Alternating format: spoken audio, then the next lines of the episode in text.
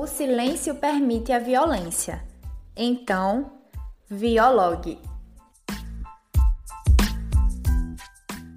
Olá pessoal, sejam bem-vindos a mais um podcast do projeto de extensão Violência e Diálogo, Viologue, da Universidade de Pernambuco, em parceria com o Núcleo Estadual de Telesaúde, vinculado com a Secretaria Estadual de Saúde de Pernambuco. Meu nome é Vitor Lessa, sou graduando de enfermagem pela Faculdade de Enfermagem Nossa Senhora das Graças da Universidade de Pernambuco e, juntamente com a Alice, vamos conversar um pouco sobre o tema do podcast de hoje. Isso mesmo. E como foi dito por Vitor, meu nome é Maria Alice e eu também sou graduanda de enfermagem pela UPE. E hoje vamos falar um pouco sobre uma temática muito interessante, a tuberculose. Então, a tuberculose é uma doença provocada pelo bacilo de Koch, que pode atingir quase todos os tecidos do corpo, especialmente os pulmões. Os principais sintomas da tuberculose pulmonar são tosse constante, que ultrapassa semanas ou meses, emagrecimento, suor noturno, falta de apetite e outros. Segundo o Boletim Epidemiológico do Ministério da Saúde de 2021, em 2020, o Brasil registrou 66.819 casos novos de tuberculose, com um coeficiente de incidência de 31,6 casos por 100 mil habitantes, sendo o Acre, o Amazonas e o Rio de Janeiro os estados com mais incidência por 100 mil habitantes.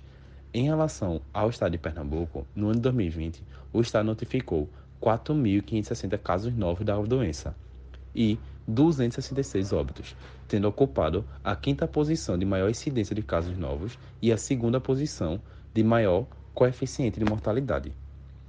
Também é importante ressaltar que a tuberculose é uma doença oportunista, sendo mais de 10% dos casos identificados em indivíduos portadores da vírus de HIV, o que os torna muito mais vulneráveis. Muito bom, Vitor. E para iniciarmos a nossa conversa, temos a grande alegria de convidar Cândida Maria Nogueira Ribeiro, coordenadora do Programa Estadual de Controle da Tuberculose da Secretaria Estadual de Saúde de Pernambuco. Ela é mestre em saúde pública pela Fiocruz e doutoranda em saúde pública pela Fiocruz, que tem muito a contribuir, pois afinal de contas, ela é pesquisadora desse tema e irá esclarecer e nos fazer refletir e aprender sobre essa doença oportunista e negligenciada. Olá, Vitor. Olá, Alice. Gostaria de iniciar nossa entrevista agradecendo enormemente pelo convite, né, pela oportunidade de estar falando sobre tuberculose que ainda é uma doença tão impactante no mundo, no Brasil e em Pernambuco, apesar de ser uma doença milenar e estar tá aí desde o início dos tempos, basicamente, né, de ser uma doença que tem diagnóstico de baixo custo, tem tratamento, no caso do Brasil, tratamento completamente gratuito né, pelo SUS e a gente ainda tem indicadores bem insatisfatórios e ainda tem uma parte importante na, da nossa população adoecendo e morrendo por essa doença. Bom, Cândida, para começar, eu gostaria de saber como a coordenação do programa vem percebendo a tuberculose no nosso estado. Pernambuco vem se mantendo ao longo dos anos como um dos estados brasileiros de maior incidência de casos de tuberculose.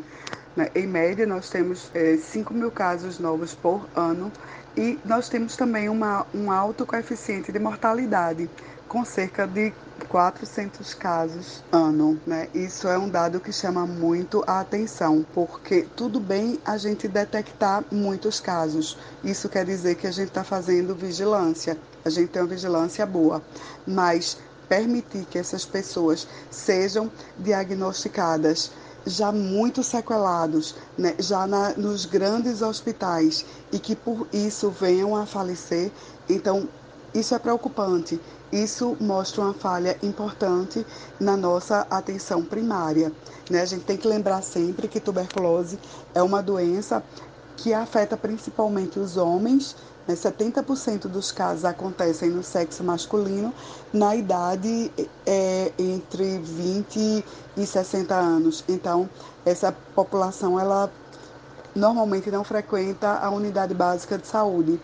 E se não há uma vigilância, não há uma buscativa de casos, não há uma rotina é, para a tuberculose dentro dos serviços básicos de saúde, é possível que essas pessoas não sejam vistas, essas pessoas do sexo masculino não sejam percebidas, podendo vir a falecer.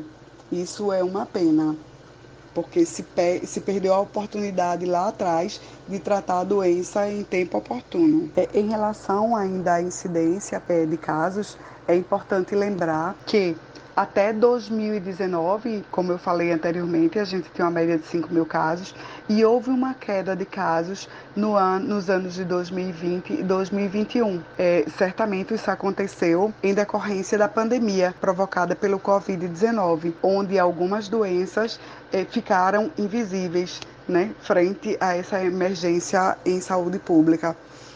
Isso é uma coisa importante de lembrar, porque esses casos eles não sumiram eles vão aparecer em algum momento, eles não foram vistos de maneira oportuna e certamente vão aparecer ao longo dos próximos anos, possivelmente num estado mais avançado da doença, né? Isso realmente é um problema. E quais são as populações mais vulneráveis quando se fala de tuberculose? No Brasil, as quatro populações consideradas mais vulneráveis são os moradores de rua, porque estão muito expostos ao, ao, contato com o bacilo da tuberculose, a população carcerária, né, por conta da aglomeração é, nos presídios, que na verdade é uma situação que persiste em Pernambuco e em todo o país.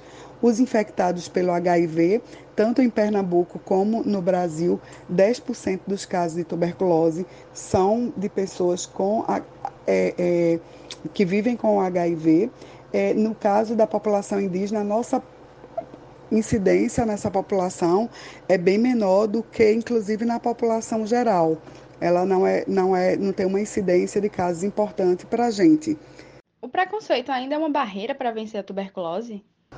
É, o preconceito ainda se constitui numa barreira muito, muito importante para o enfrentamento da tuberculose e o profissional de saúde tem um papel importante, fundamental para quebrar essa barreira, né? porque ele tem que estar tá sempre repassando para a população é, do território dele, no caso da atenção básica, de que tuberculose é uma doença de quem respira. Né? Você não pegou tuberculose sozinho, você não pegou tuberculose porque você era pobre, ou porque você era sujo, ou porque você era é, qualquer coisa na vida. Você pegou a tuberculose porque alguém que tinha a doença estava transmitindo, estava com sintomas, passou para você.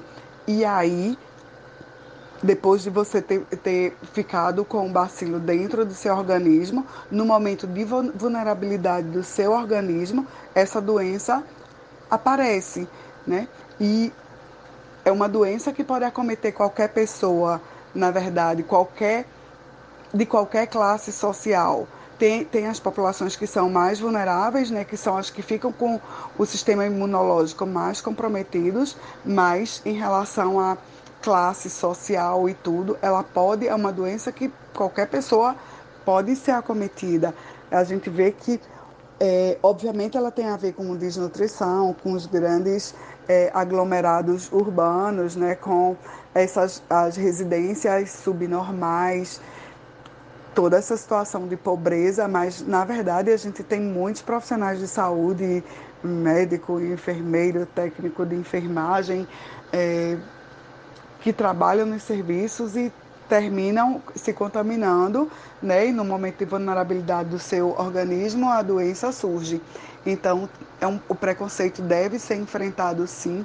Eu acho que todo mundo tem que trabalhar nisso né? O, o doente ele sofre, tende a sofrer duas vezes, sofre pelos sintomas da doença e sofre com o preconceito, ele mesmo se sente muito mal, muito constrangido, né? E é uma coisa que precisa ser enfrentada.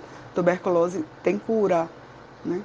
Então é uma coisa que tem que ser vista.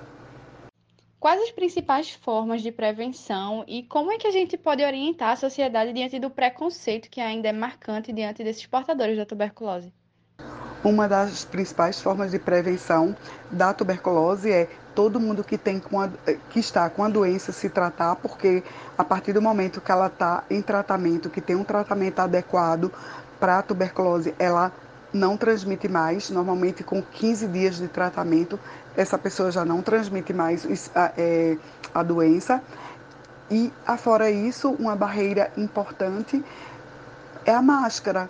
Eu espero torço muito para que a máscara seja o grande legado do Covid, que as pessoas entendam de uma vez por todas que se estão com sintomas respiratórios, né, seja uma gripe, uma tosse, né, qualquer doença é, respiratória, que elas usem máscara, porque ela com a máscara a bactéria, ela, quando a pessoa tossir ou espirrar, a bactéria vai ficar ali na máscara e não vai passar para outras pessoas.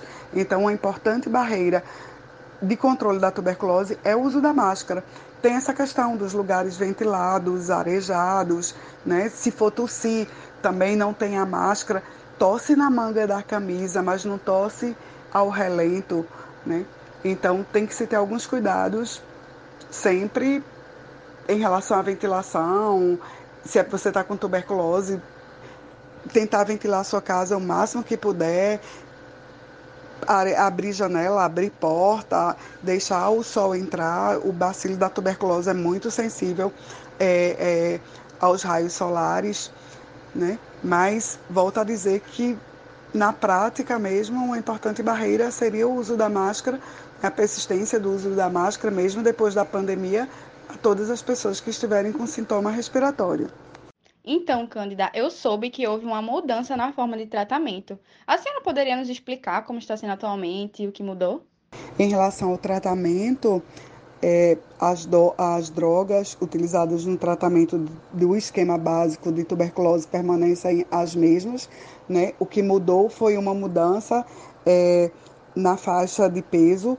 Antes, o máximo de comprimidos que se tomavam por dia eram quatro comprimidos por dia, né, as pessoas acima de 50 quilos, e agora as pessoas com mais de 70 quilos passaram a tomar, a recomendação é que tome cinco comprimidos em relação aos adultos, né? Lembrando que essa medicação, esses comprimidos devem ser feitos em uma única tomada, normalmente em jejum, não é para tomar um comprimido de manhã, um de tarde, um de noite. A recomendação é que se tome preferencialmente em jejum e os 4, 3, 5, 2, de acordo com o seu peso, se tomem todos de uma vez. Né? E a outra novidade é para criança com menos de 25 quilos, porque até o ano de 2020 eram, a criança tinha que tomar três drogas, né, três medicações para o, o tratamento da tuberculose. E agora, a partir de 2020, o Ministério né, é, é, passou a disponibilizar o tratamento com as três doses num único comprimido, que também é por peso, certo? E isso melhora muito, são comprimidos dispersíveis na água e facilita muito a adesão ao tratamento nessa faixa etária. Criança facilitou muito. Cândida, a gente sabe que existe muita gente que larga o tratamento e eu queria saber por que, que essas pessoas largam o tratamento. Quais são as causas que fazem esse indivíduo é, deixar o tratamento de lado? As principais causas de abandono do tratamento são: um, é, como o tratamento é longo, o tratamento da tuberculose dura no mínimo seis meses e é feito em duas fases. Na primeira fase, no único comprimido se usa quatro drogas nos dois primeiros meses e nos quatro meses é, é, subsequentes se usa a combinação de duas drogas num único comprimido. O que é que acontece? Nesses primeiros dois meses, normalmente o indivíduo ele melhora muito, né? Passa, ganha peso, os sintomas melhoram muito e aí ele tende a relaxar na medicação e tende a tomar dia sim, dia não, acha que pode tomar, que pode até parar de tomar a medicação porque já está curado e não é bem assim, né? Ele a cura só está assegurada, na maioria absoluta dos casos, quando ele toma a medicação conforme a prescrição médica por no mínimo seis, meses. Tem caso, dependendo do tipo de tuberculose, que inclusive o tratamento é mais prolongado ainda, pode chegar a 9, 12 meses, e se ele adquirir resistência a uma das drogas, pode chegar até dois anos de tratamento ou mais, certo? Mas é super importante que, mesmo que ele melhore, o que ele tem que entender é que, ainda que ele esteja bem melhor da doença, ainda que ele ache que não tem mais sintoma, ele tem que tomar a medicação até o final do tratamento. Porque se ele faz um tratamento mal feito, é muito possível que essa doença retorne e retorne de uma forma muito mais, mais potente, né? muito mais potencializada. E ele vai afundar muito mais rápido. E para finalizar, a gente gostaria de saber qual o papel da família ou a rede de apoio no geral e como eles podem ajudar essa pessoa a superar esse processo.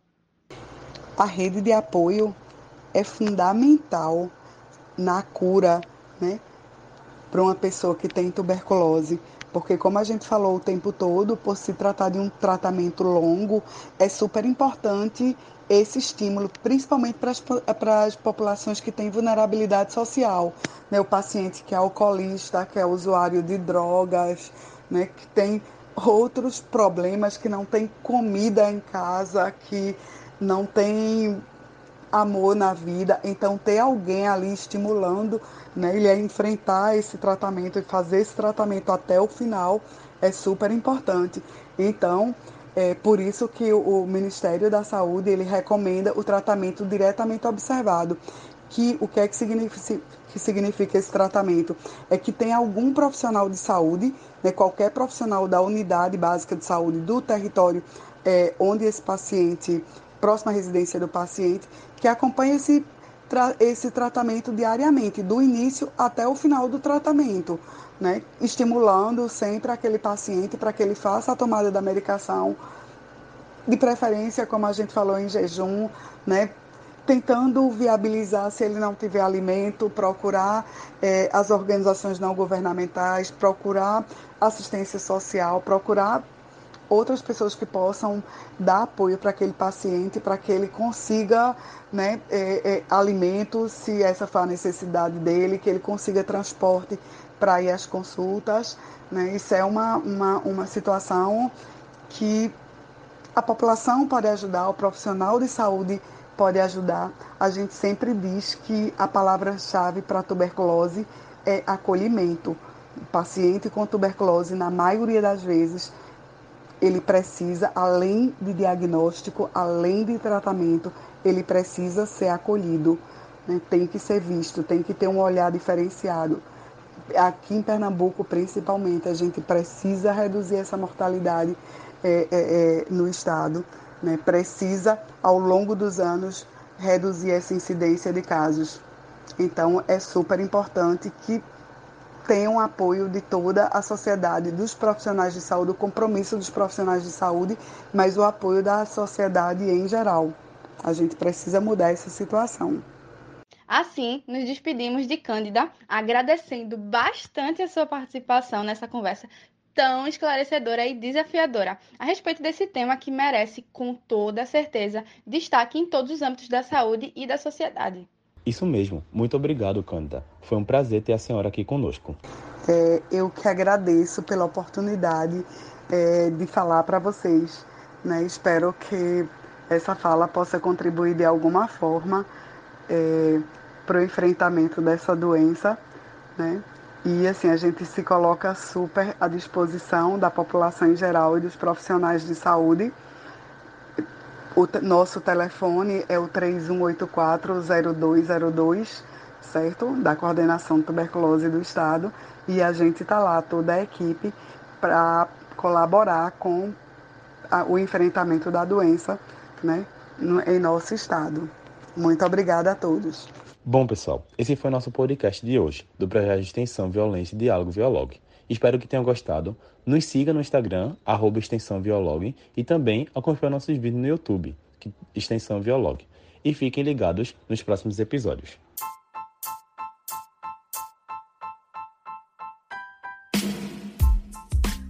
O silêncio permite a violência. Então, Viologue.